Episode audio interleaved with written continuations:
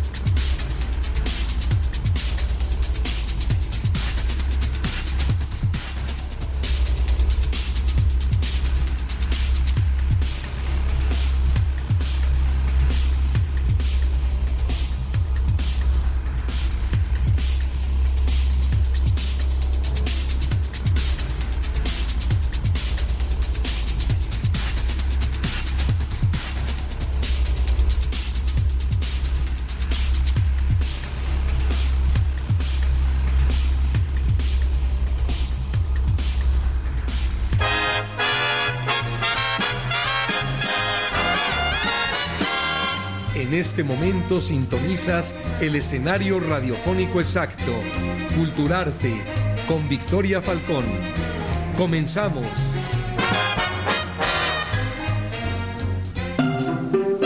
Culturarte Radio.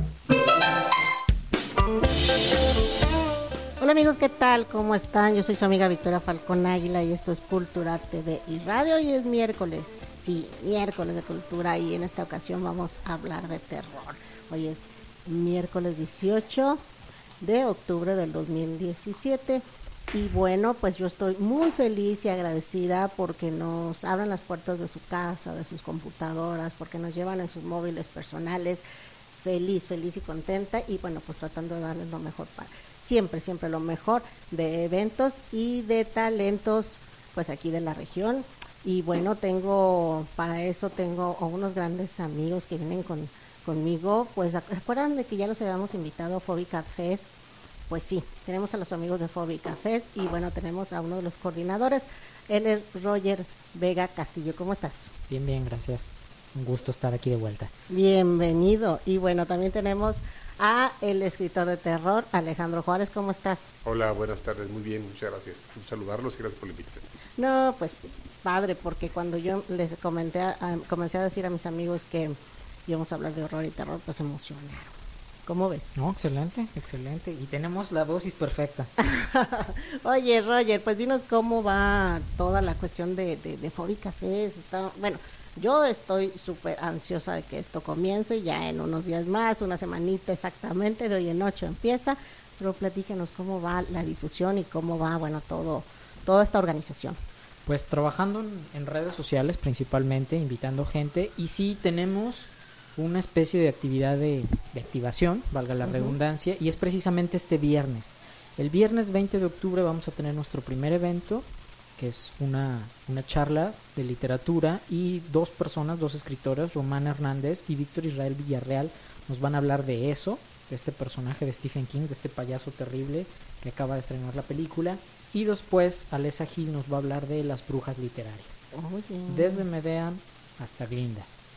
Y cerramos ese día con broche de oro porque el ensamble de cuerdas de la Escuela de Música de Analco nos va a dar un concierto con temas de Metallica. Oye, qué padre. ¿Van a ir a, a donde está la sede de Fóbica Fest? O... No, eh, este evento va a ser en la Escuela de Analco, que está precisamente en Cuauhtémoc 178, en el barrio de Analco. Ok, iniciamos entonces con esos eventos en la Escuela de Música de. Analco. Excelente. Y ya eso es el miércoles y el jueves ya nos trasladamos No, a eso es el viernes 20, ya es Ah, este viernes. Ah, ya este viernes. Ya es este Oye, viernes, sí. excelente. Yo voy, yo voy, yo voy. y es entrada libre, que es lo más padre. Sí. Y entonces sí, ya empiezan nuestros eventos la siguiente semana, del miércoles 25 al domingo 29, Ujú. en la sede, que es el Centro Estatal de Fomento a la Lectura. Muy bien, por favor, este mucha gente me pregunta, digo, está muy fácil llegar, pero hay gente que no lo conoce. Este eh, lugar, fomento a la cultura, a la lectura, perdón, ¿dónde se encuentra? Lo más fácil es en la estación Cristóbal de Oñate, Ujú. tren ligero. Uno se baja hasta la plaza 18 de marzo, donde era la penal, Ujú. Y ahí está un, un edificio precioso porque pues prácticamente lo acaban de estrenar, es nuevo. Yo creo que el festival está dando el 100% de uso que requería.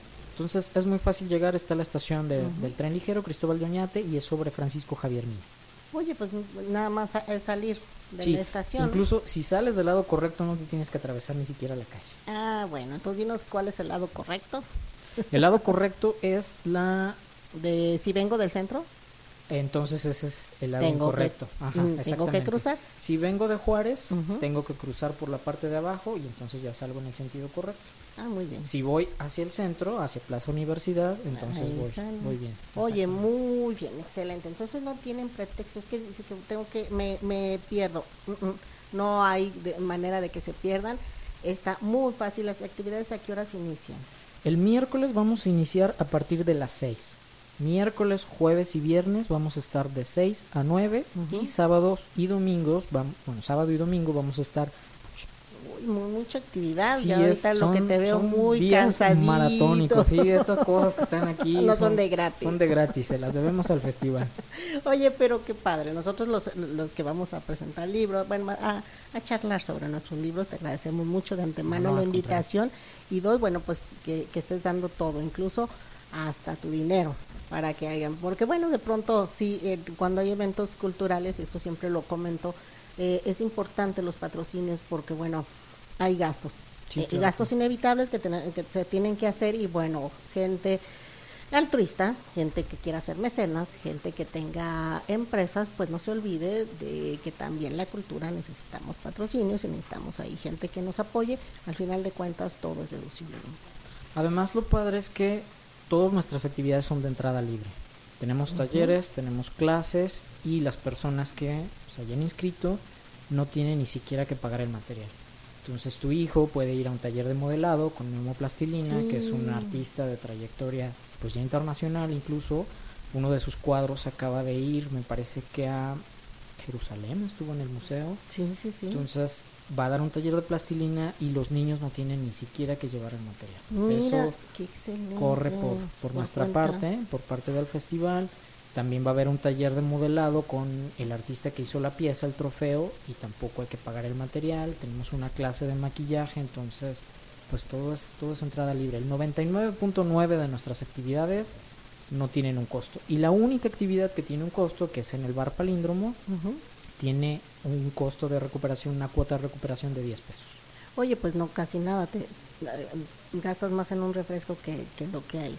Y la verdad que son mm, oportunidades que no deben de dejar pasar, sobre todo porque eh, tener un taller con Memo Plastilina, guau, eh, es ya decir eh, cosas mayores, palabras mayores, porque es un hombre que te enseña, en cinco segundos te enseña cómo hacer las figuras. Y sobre todo que es un gran orgullo tapatío. Y yo siempre voy a presumir a, a nuestros buenos cuates y nuestros buenos artistas que tenemos. Alejandro Juárez, y bueno, ¿cómo te sientes? Estás ya a unos días de presentar tu libro. ¿Cómo se llama tu libro? El libro se llama La Bestia de la Luna Azul, este, de la editorial Sonámbula, Ajá. y es un conjunto de nueve cuentos eh, que incluye algunas historias eh, en el ámbito del terror, el miedo, y algunas otras que tienen que ver con cuestiones de ciencia ficción. Eh, están incluidos tres cuentos que ganaron premios a nivel nacional, Ujú. y entre ellas el La Bestia de la Luna Azul, que fue la ganadora del Premio Nacional de Ciencia Ficción Julio Verne. Es el nombre de un cuento. Es el nombre de un cuento. Lo que te comentaba, eso es, es importante eh, sacar los, los títulos de los cuentos en los títulos de los libros porque como que amarran más. ¿Qué crees tú? Yo creo que sí, es este, importante. Incluso cuando sacamos el libro, me comentaba este Jorge Orendain, el editor, eh, yo le sugería que se llamara La Bestia de la Luna Azul y otros cuentos. Y me dijo, ¿cómo que otros cuentos? No, fuera. Y, y nada más quedó como La Bestia de la Luna Azul. Sí, e- e- se, se antoja muy, muy misterioso, se antoja eh, soñador, se antoja romántico también. Y, y además una de las pues cualidades de Alejandro es pre- precisamente esta mezcla de géneros. Sí van entre la ciencia ficción, pero también tienen muchísimo de mítico, como este rescate de las tradiciones. Son cuentos muy, muy agradables. Ah, qué bueno que les agradan. Este, de hecho, ese cuento en particular toma la figura del hombre lobo, pero en una lógica así como la pregunta de, bueno, ¿y si fuese posible que existiera? ¿Qué pasaría? Este, ¿Y qué ocurriría, por ejemplo, si alguien decidiera que la mejor forma de lidiar con un hombre lobo era cazarlo para tenerlo como trofeo en tu casa. ¿no? Wow, o sea, tener su cabeza ahí colgado. Vaya, vaya. Entonces está en esta circunstancia y además no está en un futuro que puede parecer como tan lejano. Cuando lees la historia podría estar pasando quizás unos cuantos años en el este futuro y además ocurre aquí en la Sierra del Tigre. Ah, Entonces está interesante. Esa parte, el tercer personaje en conflicto es un cazador indígena. Mira, qué, qué emocionante. Este, de pronto, pues yo no he visto como que mucho haya, mm, ¿cómo te diré? Como que se quiera rescatar de pronto las cuestiones míticas de, de nuestro pueblo. Mm, ¿Qué será? Y eso se lo pregunto a los dos. Em, de pronto no queremos reconocer como nuestro pasado, aunque tenemos un pasado verdaderamente macabro en nuestras leyendas, en nuestras historias, este, ahora sí campesinas, pero de pronto como que nos queremos ir siempre a lo extranjero y no rescatar esas figuras como tú dices, el, pues todo lo de la sierra, lo que lo que pasa ahí, lo- lo- los monstruos, sustos, ¿qué pasa ahí? ¿Por qué no se querrá rescatar eso? Mira, este, una vez tuve una plática hace unos años allí en Erongarícuaro, a las orillas del lago de Pátzcuaro, con una persona pues, que trabaja ahí este, desde hace mucho tiempo, hace cuestiones de rescate cultural y trabajo también con, con agricultores este, de la zona. Y él me decía que la circunstancia de lo que ocurre en muchas partes de México, no en todas, pero pues sí parece que es predominan- predominante, es que el indígena quisiera ser mestizo, Oh, el mestizo quisiera ser pues blanco, el blanco nacional quisiera ser extranjero. Y el extranjero pues quisiera ser- indígena. Entonces la circunstancia es que como que no estamos como muy conformes con lo que nos tocó y de alguna manera quisiéramos ser siempre distintos o tener digamos este algo que no es propio. Y sí como que en buena medida no conocemos mucho de lo que hay y como no lo conocemos no podemos sentirnos pues, como orgullosos al respecto. Incluso la cuestión de la mitología nacional es este pues como una masa como abstracta muy grande porque por ejemplo pareciera que lo único que vale la pena y lo único de lo que se habla es lo que tiene que ver con la cultura azteca. Sin embargo, por ejemplo, la colección de historias, tradiciones, narraciones, leyendas y los sucesos, sucesos históricos del occidente de México son riquísimos. Dan en serio para este temas literarios para generar novelas completas, sagas incluso con respecto a mucho de esta situación. Pero creo que también estamos un poco encandilados con lo de afuera. Sí, sí, sí, porque cuando se cuando se habla de autores de terror, eh, ¿a quién pensamos inmediatamente? A los de Estados Unidos y a los de Inglaterra. Sí, ¿Estamos de acuerdo? claro. Eh, este, como que si no hubiera más, como que si dices eh, eh, es fulano y sutano, este King, este Lovecraft, no sé, pero sin embargo sí los hay, los hay y los bue- y buenos que los ha habido. Sin embargo, mm, gracias a, a, a- gracias a otras ferias es donde se, se da. Sin embargo, yo pienso que las editoriales, grandes editoriales, como que no toman muy en serio este género. ¿Por qué será? Yo creo que lo toman, lo toman en serio en la cuestión, pues lamentablemente lo quieren encasillar como un género juvenil Ujú, y eso hace que pues sus canales o sus opciones de, de distribución y de publicación sean en cuestiones obviamente monetarias, lo que le quieren sacar muchísimo. Y bueno, alguna vez platicando con un editor me decía esto que ellos como editores mexicanos tenían una cuota determinada de cuántos libros iban a publicar al año pero lamentablemente esa cuota se iba cubriendo con los éxitos extranjeros, se iba cubriendo con los libros que de alguna manera ya se habían eh, puesto de acuerdo o apalabrado en los años anteriores.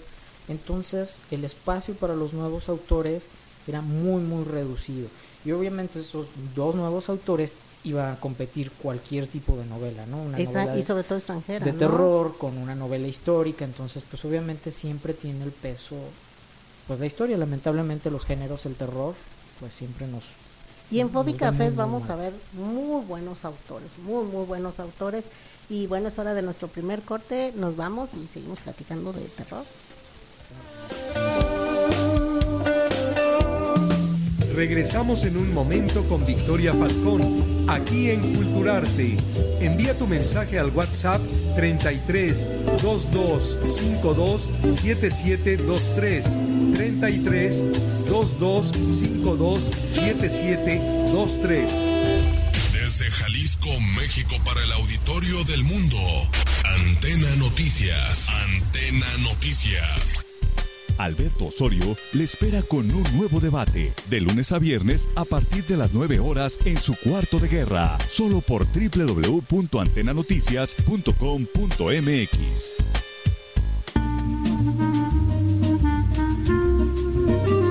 Victoria Falcón te espera cada miércoles en punto de las 4 de la tarde en Culturarte por Antena Noticias, con todo sobre cultura y arte. ¿Quieres saber qué pasa en la política local y nacional? Nosotros te lo filtramos en Filtro Político.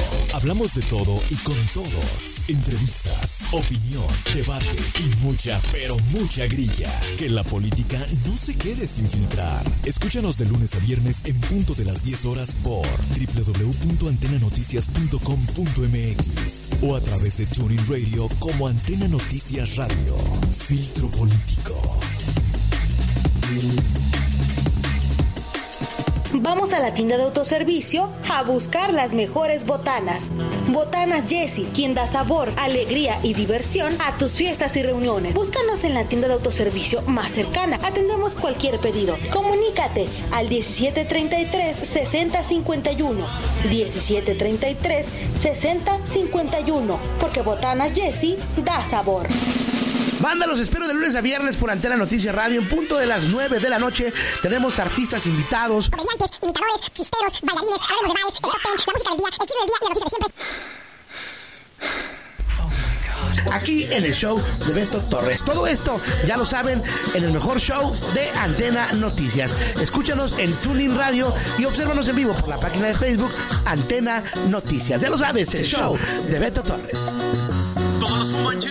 Antena Noticias le presenta el resumen informativo con Adriana Romo y Alfredo Tinajero. De lunes a viernes a partir de las 8 de la mañana por esta estación. Lo invitamos a enterarse de la información más importante de México y el mundo. Antena Noticias. Más cerca de usted.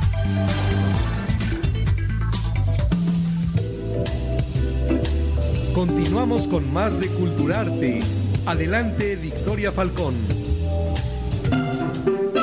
Culturarte Radio.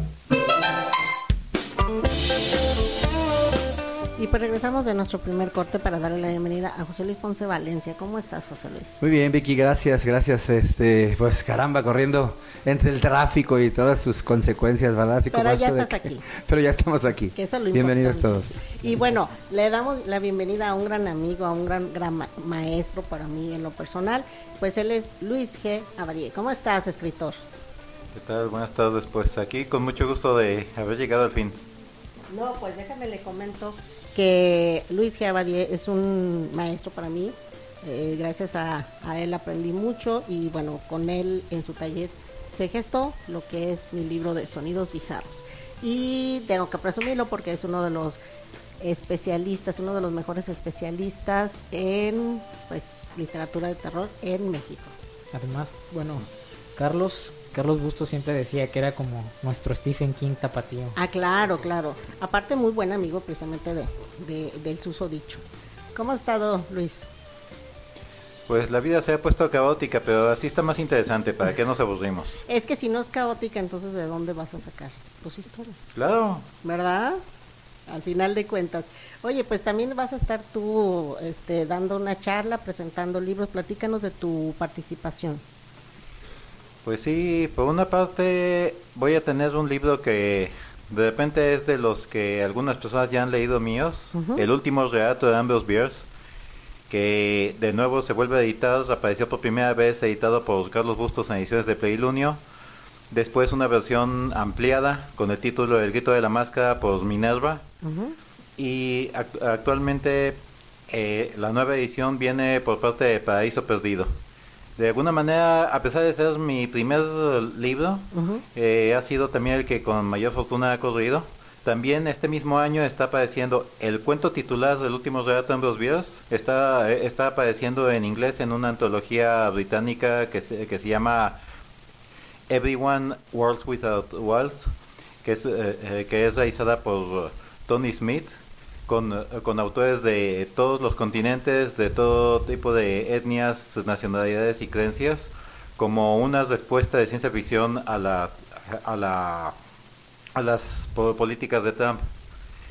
Eh, pero en el caso de, de la edición de Paraíso Perdido es eh, regresar el- al título original más que nada que por- porque por alguna razón es el título que todo el mundo siguió identificando a pesar de todo y es, eh, es, es una versión es el mismo libro con algunas con, eh, con algunos per- perfeccionamientos menores que me parece que ya necesarios el libro a fin de cuentas no deja de ser de tener sus años y a pesar de todo yo siempre me he negado a querer retomar y reescribir las cosas porque de otra manera uno nunca va a terminar nunca vamos a estar satisfechos Sí, al final de cuentas, ¿no? Era algo que nos platicabas en los talleres. Y sabes que si te la pasas en la eh, revisión y revisión y revisión, pues la verdad que no vas a terminar nunca porque al final de cuentas siempre le vas a querer aumentar, quitar y en, cuando uno lo escribía estaba en un cierto momento y cuando ya lo revisas estás en otro, entonces yo puse eso, de pronto dices, ¿cómo pude poner eso? Y no puede uno, Luis Abadía. Oiga, este, tenemos saludos, José Luis. Así es. Bueno, primeramente quiero mandar saludos a, a mi compadre Alberto que está cumpliendo años ahora, Alberto Pulido. Entonces, bueno, pues esperamos que la pase muy bien, que nos esté viendo como siempre. Le mandamos un saludo y este saludo precisamente de él para recordar que hoy cumpleaños. Ah, muy bien. Tenemos también a Alfredo Orduño Lizama. Buenas tardes. Victoria Falcón Águila y acompañantes. Soledad Lana Varela, un Ay, excelente poeta. Dice, hola Victoria, te envío un fuerte abrazo. Ya salgo mañana a Ciudad de México y de ahí a Chile, donde llegaré el sábado. Pues, qué padre, este que no, no sea la última vez que vengas a Cultural TV y Radio y bueno, a México tampoco y te esperamos de nuevo con nuevos libros y con los brazos abiertos. Tu poema para ponerle música. Sí. Dos, por favor. Dice que ya, ya, ya, ya los está preparando. Luis Rodríguez dice, Victoria, eh, recibe saludos desde sala de lectura comunitaria de Cielito Lindo, de Tlajomulco. Hay un abrazo grande, grande, grande. Ya los iremos a visitar ahí. Fer Rodríguez dice, buena tarde, aquí te veo. Muy bien, gracias. Eh, saludos, José Luis, dice Soledad. Saludos, saludos Soledad. Y Julie Sagún lo está viendo y nos manda un abrazo muy grande. Oigan chicos, eh, para la gente que no está muy empapada en este género, ¿cuál es la diferencia? Es para el quien quiera responder, ¿cuál es la diferencia entre horror y terror? A ver, maestro. Bueno, te- eh, de entrada no hay una versión unánime, eso hay que mencionarlo. Las dos eh, versiones más eh, generalizadas son una de ellas que la que identifica el horror como las historias que tienen un tema sobrenatural o fantástico y el terror aquel que se enfoca en lo psicológico, en el suspenso, en, el terror de los seres humanos.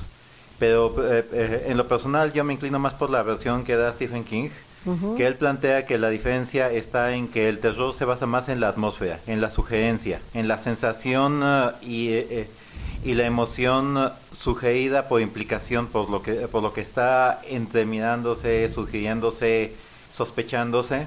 Y el horror es algo más directo, algo que nos muestra algo directamente horrible y que, y, y que nos impacta, pero que nunca va a tener el mismo alcance que aquello que nos sugiere, eh, que se nos sugiere para que lo cree nuestra imaginación. Excelente, muy buen definido, pues le, le digo maestro. ¿Y qué les parece si leemos algo? ¿Tienes algo que nos quieras compartir, Alejandro? Sí, claro, con a ver, a ver, a ver, a ver. Música de misterio. Ajá. Excelente. Algo cortito. Este es un cuento inédito que este, lo vamos a presentar aquí con ustedes en el programa. Se llama La Visita. Muchas gracias. A ver, Bueno. estamos de gala porque nos van a, a dar una primicia. Adelante, sacamos unos Alejandro. vinos y brindamos. Así, por favor. Las patas de la cabilla chirriaban como un grillo mientras avanzaban por el corredor bañado por una luz implacable. El niño sentía el miedo sisear en su oído, pero trató de ser valiente, como se lo pidió su madre. Se movió con inquietud y las sábanas que lo cubrían crujieron limpiamente almidonadas. ¡Pum! La puerta del quirófano fue golpeada por la camilla y se abrió. En su interior una gran lámpara colgaba del techo como un insecto monstruoso. El corazón del niño palpitó con un redoble de tambor que inundó su pecho y frente con una capa de sudor. Apretó puños y quijadas para resistir. Tengo que ser fuerte. Tengo que ser fuerte. Su silenciosa letanía fue ignorada por el médico, que se acercó para observarlo, el rostro oculto por una mascarilla sanitaria. Dijo algo e hizo un gesto. Un hombre se acercó y colocó una máscara sobre el rostro infantil. El objeto pareció murmurar cosas para convencerlo de soltar el cuerpo y descansar. Aunque no lo quería, terminó por inhalarlo. Los sonidos se adueñaron del mundo. Los dominantes provenían de los aparatos que apoyaban la operación. Los hondos suspiros del aparato de respiración, el plip plip del monitor cardíaco, el largo shhh de los tanques de anestesia. El niño no podía moverse, pero lo escuchaba todo.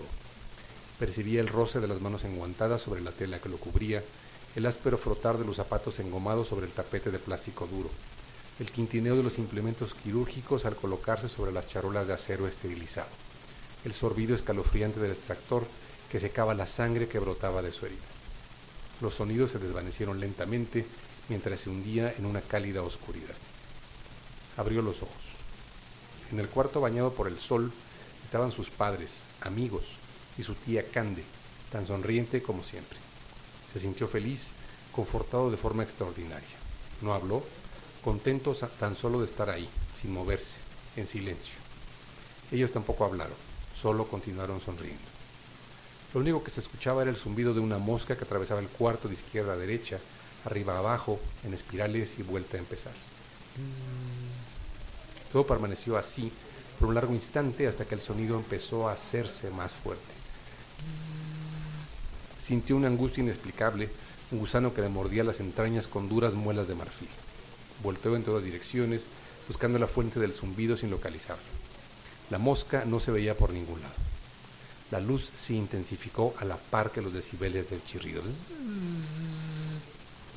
Sintió que el cabello se le erizaba mientras volteaba a ver a sus familiares que empezaban a desdibujarse entre la luz cegadora. Todos los rostros se volvieron máscaras blancas, excepto el de su tía, cada vez más oscuro, más terrible. La mano huesuda de Cande se extendió en su dirección y él recordó con sobresalto que ella no podía estar ahí, porque la habían enterrado el año pasado. Miró la cara de la anciana, una seca momia gris cubierta de lentos gusanos. Abrió los labios e intentó gritar, pero el alarido murió en su garganta, ahogado por el sonido terrible que inundaba la habitación. El médico volteó a ver el resto del equipo y meneó la cabeza. Soltó el resucitador cardíaco, manchado de gotas rojizas, y preguntó, ¿hora de la muerte? Mientras la enfermera anotaba el dato, unas gotas de sangre cayeron con frío eco sobre un cuenco de metal. Bravo, bravo, bravo, bravo. Luis, ¿tienes algo que nos quieras compartir? ¿Algo corto? Pues por aquí traigo Una sorpresa, una A sorpresa ver, a ver, terrible. a ver. No tanto realmente, pero este viene en mi último libro, en la abadía de Telema. Eh, Ah, Luis, todo lo que escribo es demasiado largo, la verdad, pero hay una historia que contiene otras historias, donde los protagonistas a su vez escriben algunos cuentos y es uno de los que vamos a ver que son más breves. Porque cada uno dec- decide escribir una historia y Y aquí ese está libro una no lo ellas. tengo, Luis. ¿No? No, ni yo, ese no Luis. lo compré. Muy mal, muy mal. Tenemos que resolver eso definitivamente. Exactamente, hay que resolverlo. Esa noche, mientras un cartonista político se desvelaba entintando una sátira presidencial y una prostituta hacía soportables las experiencias del día con una dosis de marihuana, un párroco oficiaba la última misa de su vida con una jaqueca que pronto florecería en embolia, y una madre abrazaba por primera vez a su nuevo hijo delante de una enfermera sonriente, y un hombre desempleado sin dinero, abandonado por su esposa, abordaba un taxi con un revólver en la cintura dispuesto a cobrarle al mundo un día más de vida. Y todas las vidas en la ciudad se entretejían, se truncaban, recomenzaban, bajo una luna siempre cambiante, siempre la misma. Y en los confines distintos de la ciudad, ésta velaba mientras dos imaginaciones trazaban mundos. Cordelia se sentó ante su computadora. Las palabras se multiplicaban en el monitor, narrando la vida de un hombre angustiado por el cáncer de la tecnología que había transformado a su ciudad. Casinos de la cual realidad virtual prometían cualquier fantasía concebible. Las bibliotecas se habían convertido en salas de acceso público y asesorado a la red. Guadalajara se regodeaba en el paraíso de la comunicación global, donde cada uno escuchaba lo que quería escuchar. Aquel desolado escritor enemigo del progreso pasaba las noches leyendo frágiles y obsoletos libros impresos, pero resignado enviaba sus obras a las revistas virtuales y los apartados literarios de la red. Escribía sobre el pasado. Hasta el día que visitó, por primera vez en varios años, la vieja catedral cuyas torres seguían siendo un blasón de la ciudad, una de esas cosas que habían sabido permanecer. Y en el empenumbrado interior, antes de salir huyendo sin esperanza de encontrar refugio, vio a la congregación postrada ante un holograma del crucificado. A partir de entonces escribió sobre el presente. Era en vano, pero no le quedaba más consuelo que renegar de ese mundo que ya no era el suyo. Pero alguien lo escuchó. Sujetos con importantes credenciales vinieron a decirle que su protesta no había sido inútil. Desconfió, pero dejó de hacerlo cuando se produjeron cambios rápidos, milagrosos. Y a partir de entonces volvió a vivir. Mecanografiaba sus obras, frecuentaba una biblioteca repleta de libros impresos nuevos y viejos. Convivía en persona con hombres y mujeres que, como él, carecían de computadora. Nunca sabría que estaba viviendo dentro de un escenario virtual, creado con base en sus fijaciones anacrónicas en una clínica para sujetos inadaptables. Ándale, pues. ¿Cómo ven? bueno, pues con este eh, escrito de Luis Abadía nos vamos a nuestro segundo corte. ¿Nos vamos?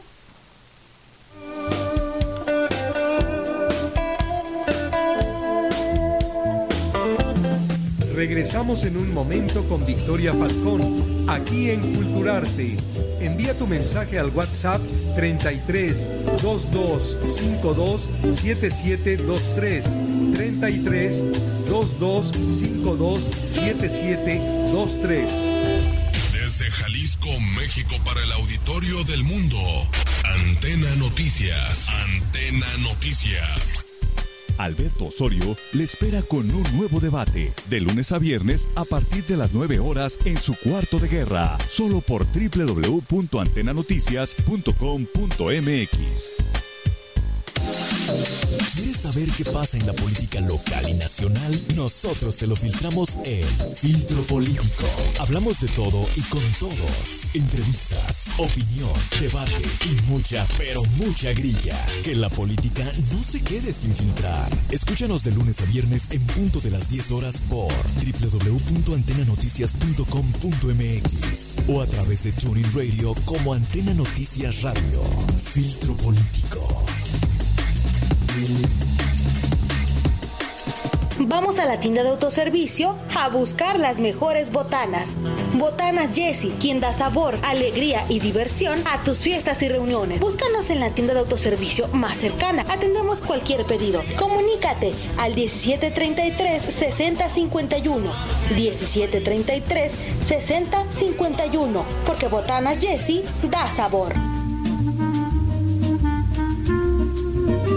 Victoria Falcón te espera cada miércoles en punto de las 4 de la tarde en Culturarte por Antena Noticias, con todo sobre cultura y arte. Antena Noticias le presenta el resumen informativo con Adriana Romo y Alfredo Tinajero. De lunes a viernes a partir de las 8 de la mañana por esta estación. Lo invitamos a enterarse de la información más importante de México y el mundo. Antena Noticias. Más cerca de usted. Banda, los espero de lunes a viernes por Antena Noticias Radio. En punto de las 9 de la noche tenemos artistas invitados. Comediantes, imitadores, chisteros, bailarines, hablemos de bares, el top ten, la música del día, el chisme del día y la noticia de siempre.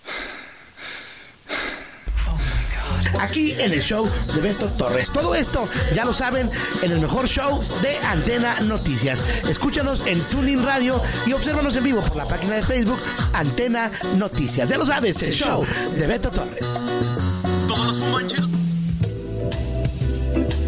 Continuamos con más de Culturarte.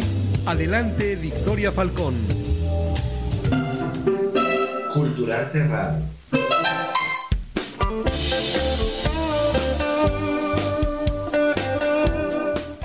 Y pues regresamos a nuestro segundo corte, y como dicen mis amigos y compañeros escritores, qué rápido va este programa. Y es que cuando uno está entre amigos, entre cuates, pues todo se va bien rápido. Y uno quisiera tener dos, tres horas y para eso necesitamos patrocinadores. Si quieren que Cultura TV y Radio dure más, pues vengan patrocinadores. Vengan ¿no? patrocinadores, siempre son bienvenidos. Así es. Oigan chicos, y bueno, eh, ya hablamos, mm, más o menos nos definió el, el maestro, como dicen, no hay una definición bien entre horror y terror, pero al final de cuentas sí, sí, se, sí se sabe cuando alguien está trabajando terror y horror.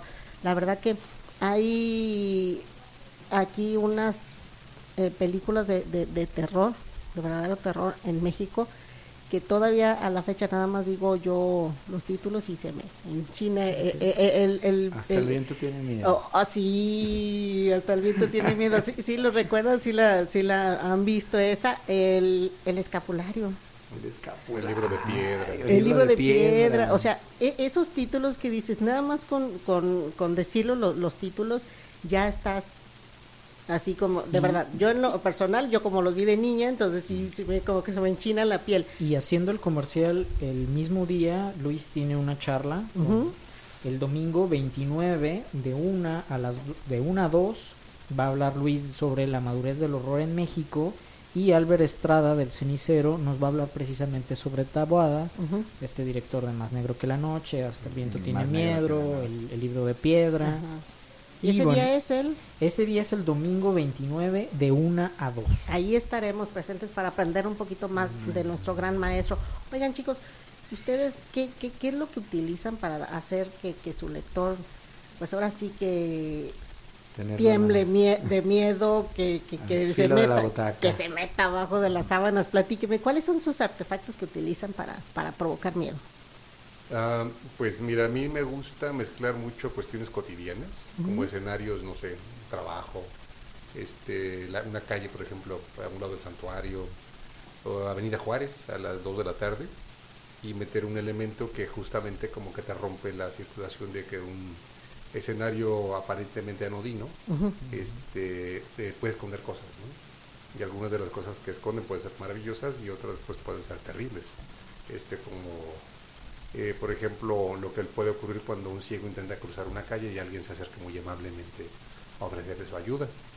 Y, este, y con la circunstancia de que probablemente la ayuda no sea tan desinteresada como se piensa, o la situación, por ejemplo, de en el eh, antiguo hospital civil, este, de lo que pasa cuando un médico muy dedicado, muy pulcro, muy atento con sus pacientes, en realidad lo que está haciendo es seleccionar los que están menos enfermos para poder beber sangre. ¡Wow! Ah. Ese, ese fue un gran spoiler, ¿eh? Co- Como pasa en la página 4, no, no. Bueno, si quieren saber más del libro, pueden llegar a Fóbica Fest. Sí, sí, ahí van a estar, va a haber venta de libros, aparte de la charla, pues para que vayan y de una vez pues aprovechen que, que está el autor y, y se toman la foto con él y pues se la firman. Abadie, ¿qué es lo que utilizas tú para dar miedo? Bueno, en tus libros. Bueno, yo, eh, eh, yo desde, desde que empezaba con estos temas, en la época en que los talleres literarios me decían, ¿por qué no escribes algo serio? Eh, yo estaba peleándome con el tabú de que muchos creían que no podía funcionar el terror en México. Que para ser creíble debía estar escenificado en Nueva York, en Transilvania, en Londres. Que para el mexicano, aun cuando quienes las han visitado, es un lugar exótico. Lo mismo podría ser Metrópolis, la Atlántida o Ciudad Gótica. Eh, entonces hacía falta convencer al lector de que en la ciudad donde vivimos, en la calle donde vivimos, en nuestra cultura puede existir el terror. Eh, El recurso que yo encontré fue entreverar elementos de realidad y ficción, entreverar personajes, lugares, elementos de la historia de la ciudad, la, eh, la historia de, de la re- reina de To- Ton- Tonalá, la Cihuelpili, que, que, eh, que, eh, y, y la guerra del Mistón, donde apareció San Santiago, relacionarla con la llegada de los primeros vampiros en México. ¿Qué tal si no era un santo? Que había, había otra razón por la que no le hacían daño las lanzas y las flechas, que no, no estaba vivo realmente ese guerrero misterioso. O las, eh, eh, en la novela La larga noche que escribí con Adesa Gil, Sí. o en el Código Secreto del Necronomicon, hablar de los lugares extraños, la Casa de los Abanicos, eh, la, la Catedral de Guadalajara y los túneles que recorren la ciudad, personajes como el, el Mata Indigentes, su víctima principal, eh, Raffles, el ladrón elegante, Juan Krepelin, el pintor y aficionado al terror también. Y est- estos, eh, estos elementos eh, mez- mezclados con un entorno de ficción son los que permiten romper esa barrera entre lo irreal y lo real, para que el lector se convenza realmente de que no existe esa barrera, que es solo un rechazo que uno mismo está poniendo. Y, y déjenme comentarles que uno de, de- de sus personajes de Luisa Badía, que es una monja que, bueno, tiene una historia realizada ahí en el exconvento del Carmen y hay una monja, ¿cómo se llama la monja? Sor Angélica Mercader. Sí, bueno, eh, de pronto ya se eh, ya se tropicalizó la, la monja, ya ya ya es parte de, de, de ahí, de los recorridos, incluso mucha gente ha- jura y perjura que la ha visto de pronto pasar, que, que por el baño, que no sé cuándo. Cuando es un personaje, pues, inventado por, por la mente de Luis G. Abadía, entonces cuando, cuando se realiza algo también, también, pues queda en, ahora sí en el imaginario, ¿no? Colectivo. Además, creo que es una ventaja del festival porque la mayoría de los libros que se están presentando, obviamente, son del género, pero sí están ubicados en la ciudad. Entonces creo que efectivamente eso tiene un, un impacto mayor en el Sí. En este luego, el libro de Badir, obviamente está el Panteón de Belén, pero también hay un libro de vampiros sobre ataques a las preparatorias, también hay un libro de hombres lobo en un municipio de Jalisco, la población también padece estos ataques, entonces de alguna manera el lector sí se va a acercar más y tiene un punto de encuentro, es muy padre ir caminando y decir, aquí sucedió esto, en esta lápida sucedió esto, a este personaje le pasó esto, y sí se va, se va perdiendo esa, pues esa frontera efectivamente y pues hay un reconocimiento de miedo porque efectivamente nosotros nos detenemos en una esquina y sabemos que alguien se puede acercar a un ciego con, con las pésimas intenciones, ¿no? Sí, sí, sí, no sabes si de pronto al final él piense que a lo mejor lo avienta en vez de, de cruzarlo, o sea, e- es como se maneje al final de cuentas, como decías tú, eh, esas cuestiones psicológicas, ¿no? Oye, Evedín, ¿y qué te iba a comentar? Eh, este libro, eh, este libro ya es el que vas a presentar, ¿este es tu más reciente libro? No, el que se va a presentar es el último relato de ambos Beers, la nueva Ah, edición. Este apareció hace unos meses, tuvimos una pequeña presentación en la Feria Municipal del Libro y pues de repente no hemos uh, mo- movido más de- desde entonces. Este libro es en la Abadía de Telema, una colección de cuentos cortos, todos significados en este lugar que lleva este título, la Abadía de Telema, que es un lugar que también he mencionado en otras historias, es una especie de bar o café que nunca se dice el domicilio y solo quienes ya lo conocen saben llegar. Ah, muy bien, excelente. Eh, de tus libros, ah, ahí va a haber venta de libros. ¿Cuántos tendremos ahí tuyos? Pues los que se puede, que me den oportunidad.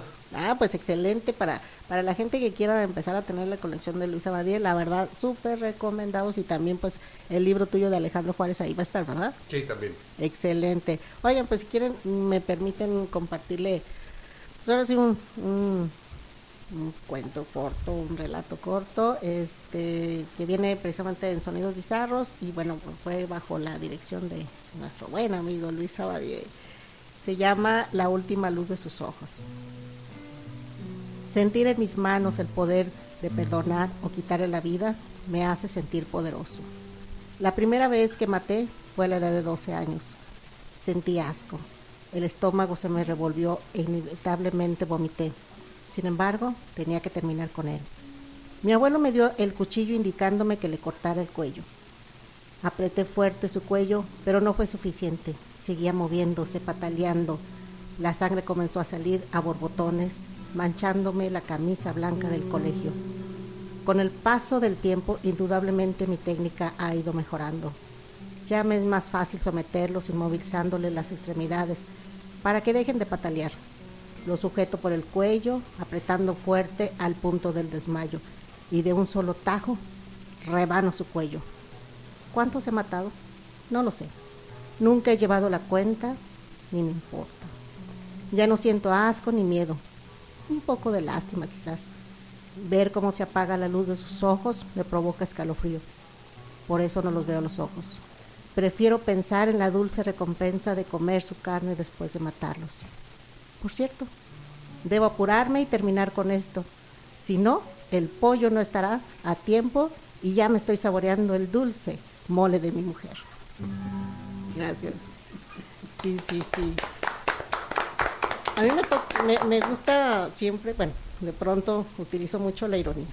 De pronto trato de, de utilizar un poco de, de horror. Hay mucho horror aquí en, en Sonidos Bizarros, pero siempre como con un toque de, de ironía. No sé, así soy yo. No, y recordar que Sonidos Bizarros junto a La Bestia de la Luna Azul se presenta el sábado 28 de octubre de 3 a 4 de la tarde en Fobica Fest. Sí, el sábado de este sábado en 8 ahí estaremos, pues compartiendo, compartiendo con todos ustedes una charla. Eh, nos pueden platicar y preguntar lo que quieran, ¿verdad? Sí, la intención es que, que se rompa esa barrera entre, entre el escritor y el público, que, el- que las presentaciones del libro no sean tan, tan estrictas ni tan, ni tan formales, más bien queremos una charla para, para conocerte a ti, para conocer al libro y que pues al final la gente no, no, no le tenga como este miedo y respeto al, al escritor y ni siquiera para, para conocer su libro se acerquen. Sí, la intención es esa, el festival como acercar a la gente, reivindicar un poco el género, darse cuenta que hay muchísima producción en la ciudad, procuramos como ofrecer literatura, cine, también tenemos ilustración, tenemos danza, entonces queremos que si no te gusta tanto el terror o el horror, si le tienes miedo, si crees que nada más es cortar miembros y que te salpique la sangre, pues la intención es, es, cambiar eso, ¿no? Acercar a los autores, a los creadores, a los académicos también, a la gente. Sí, sí, y sobre todo que va a estar abierto a, a todas las edades. eh, pueden ir los niños, no, no, no va a haber nada de, de horrores fuertes que los niños no puedan ver. O sea, incluso se van a acercar a, Memo Plastilina para quizás a lo mejor les es- enseñe a hacer monstruitos, no sabemos qué les vaya a enseñar. Quizás sí, y hay que hacer la aclaración. Hay una charla en particular con tres chicas de juego de pomos. A lo mejor sí el horario es B15, pero más, más que nada es por el lenguaje. Me- de hecho, me llama mucho la atención ese juego de pomos. Que es otra rara de- Entonces estaremos ahí presentes. Oye, José Luis, ¿te parece bien si vamos a nuestro último corte? Vamos, Vicky, Triste, claro que sí. como siempre, siempre, siempre, siempre. Y si, no- si está nuestro amigo, buen amigo, o aprovechamos. Sí, vámonos.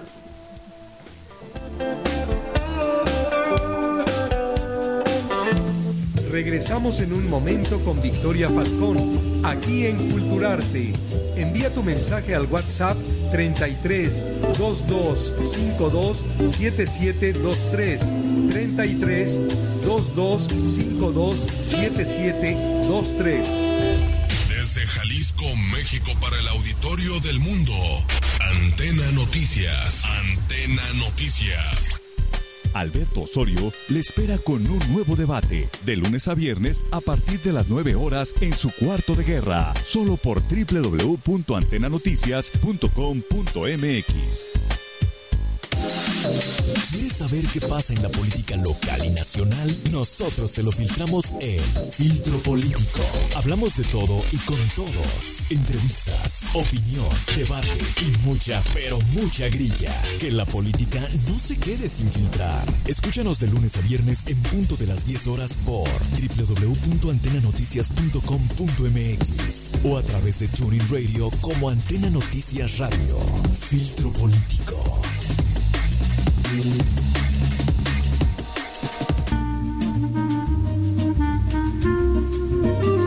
Victoria Falcón te espera cada miércoles en punto de las 4 de la tarde en Culturarte por Antena Noticias, con todo sobre cultura y arte.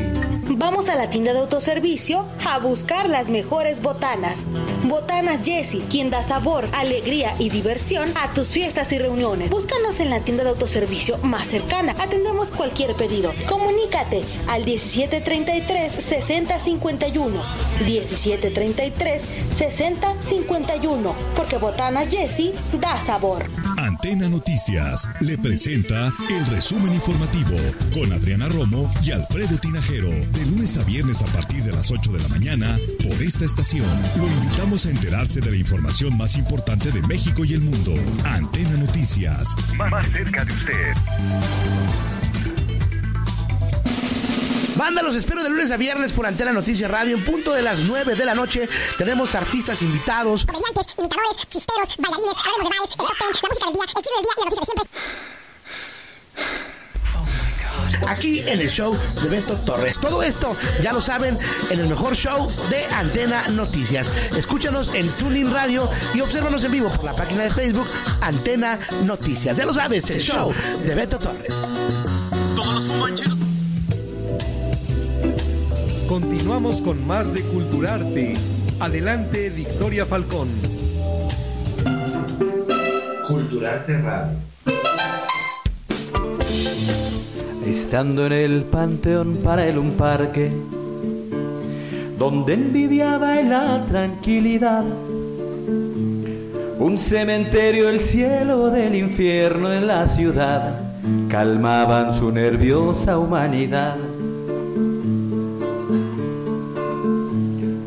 Una mujer de una extraña belleza, al fondo del pasillo se hace ver. Quizás otra persona que aquí calmará su estrés, pensaba ensimismado el hombre aquel.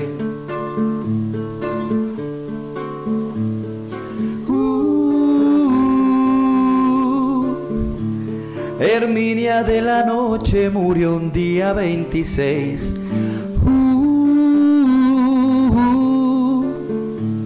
Decía el epitafio que a la edad de 33 de hace 100 años, con un mes, al paso de aquella hermosa mujer, golpea un olor de agua natural que deja en su garganta como una gota de miel. La tarde púrpura empieza a caer. Motivado por una extraña inercia, la sigue sin siquiera razonar. Mas ya no se percata que no está en ese lugar y va entre nubes con rumbo a la eternidad.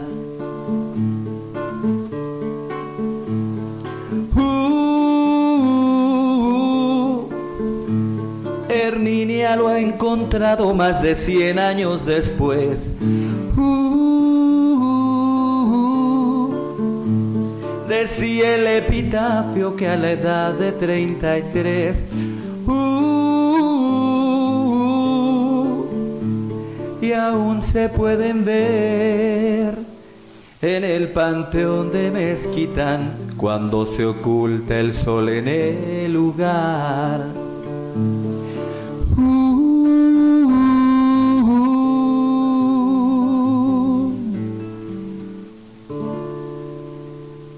Bravo, y esa fue Herminia. Esa es Herminia de la noche. Herminia de la Noche, de la autoría de José Luis Pues Abadie. Adelante, ¿tienes algo que nos quieras compartir? O Alejandro Juárez. Luis, si quieres, adelante. sí. Bien, bien. Perdón, algo me estaba... Estabas me- emocionado escuchando Se José me lo coló la invención de cronos en el oído o algo así, claro. Ahí Sí, estaba rascándome. Pues sigo donde me había quedado. Esa noche también Mauricio se sentó ante su vieja máquina de escribir y un ruidoso tecleo llenó página tras página con el pánico de una mujer cuyo hogar era un mundo cimentado en las glorias de la cibercultura, donde ningún sueño era irrealizable. Hasta el día que esa alma artificial de la raza humana, que era Internet, fue infectada por un cáncer de entropía, algo que provocó que cada fragmento de información contenido o transmitido por computadoras se distorsionara una y mil veces, adoptando diferente sentido o careciendo de uno para cada usuario que lo consultara. Técnicos, científicos y caudillos repartían opiniones, teorías, órdenes y súplicas que nadie captaba, pues no tenían otro medio que no fuera la red para difundirlas, y esta era Babel. Y la mujer que vio colapsarse el mundo que se había trincherado, se había en su casa, espiando desde la ventana a los saqueadores, los supuestos culpables camino a su linchamiento, a los vacuos profetas apocalípticos. La mujer veía escasear sus alimentos, mas no podía salir, pues Guadalajara ya no era ciudad, sino matadero. Inicialmente creía, luego quería creer, más tarde rogaba poder creer que alguien encontraría la manera de restablecer la cordura de la red. Pero nada pasaba. Todas las mañanas miraba entre lágrimas el monitor mentiroso, esperando ver un cambio, una buena nueva. Luego se sentaba en el suelo para escribir en los muros y alfombras cualquier cosa que se ocurría, pues allí los textos no cambiaban. A veces se preguntaba si alguien llegaría a encontrar estos versos compuestos de símbolos, iconos y siglas computacionales en lugar de palabras. Estas elegías que colmaban los muros, escritas en el idioma universal, dedicadas a ese mundo que acababa de morir. Bravo. Gracias Luis. Y pues tengo saludos para Julie Sagún, para Flores de Mejius, Sebastián Ledaki y saludos a Luis Abadie, Sebastián Ledaki te manda saludos, Andrea Pueblita y pues Gracias. ¿Nos quieres regalar algo antes Ah, de irnos? Híjole, no sé si alcance, pero creo que está un poco largo. para- Ah, excelente. Bueno, miren, amigos, si quieren conocer más de Alejandro Juárez, pues no se les olvide ir cuándo? Del- ¿Sábado? Bueno, Sábado, empezamos con este viernes 20 en la Escuela de Música de Analco, Cuauhtémoc 178. Vamos a tener una charla y vamos a tener música y las fechas oficiales del festival del 25 al 29 de octubre en el Centro Estatal de Fomento a la Lectura, ahí en la estación Cristóbal de Oñate del Tren Ligero. Así es, y la presentación de Sonidos Bizarros, bueno, primero yo, perdón, y de lo- el monstruo de la luna, La bestia de la, la luna bestia azul. de la luna azul, que va a ser el sábado 28 de 3 a 4 de la tarde y además presenta también Fantasmas de Azura H. Ahí estaremos tres autores hablando un tanto de, de- de nuestros libros, nuestros re- respectivos libros, pero también vayan porque queremos conocerlos y queremos que se acerquen a este, a este género, que le den un poquito de- del respeto que, que, que se merece, porque es un- de pronto lo, lo ven como subgénero. ¿Qué opinas tú? ¿Género, subgénero, Abdien? Eh, de, de entrada nos metemos en el, en el problema de que hay que recordar, no estamos hablando de género, cuento, novela, poesía. En cuanto a género temático, eh, hay quienes han discutido hace mucho tiempo que no es un género, que es una emoción. Yo diría que tal vez podríamos decir que es un género que a diferencia de otros se define no por el tema, sino por la emoción. Por la Porque podemos escribir sobre fantasmas, sobre monstruos, pero no ser historias de terror. En cambio, cuando existe esa intención, esa atmósfera, esa sensación que se está buscando evocar, entonces es el terror. Y que es algo muy presente en nuestras letras, que me parece que vale la pena enfatizarlo. Este, Fóbica va a ser una muestra más de que es un género que está presente. No se trata de media docena de autores de partidos por la República como muchas veces llegamos a pensar. Ahora al fin sabemos que realmente tiene varias décadas de, este- de, de haber una tremenda abundancia de autores del género y, este- y está completamente consolidado y va creciendo. Esta Y- es una muestra más. Así es, y que el terror no, no- no, no se basa nada más en zombies, en, en, en monstruos de la Laguna Azul o de pronto en los vampiros, sino va más allá, ¿no? Y Sí, es para eso esta muchísimo. muestra, no- nos vamos a, a enterar de, de muchos nuevos autores, jóvenes, jóvenes bien talentosos de verdad que hay y que, que vamos a conocerlos, por favor acompáñenos, acompañen a, a- a Roger.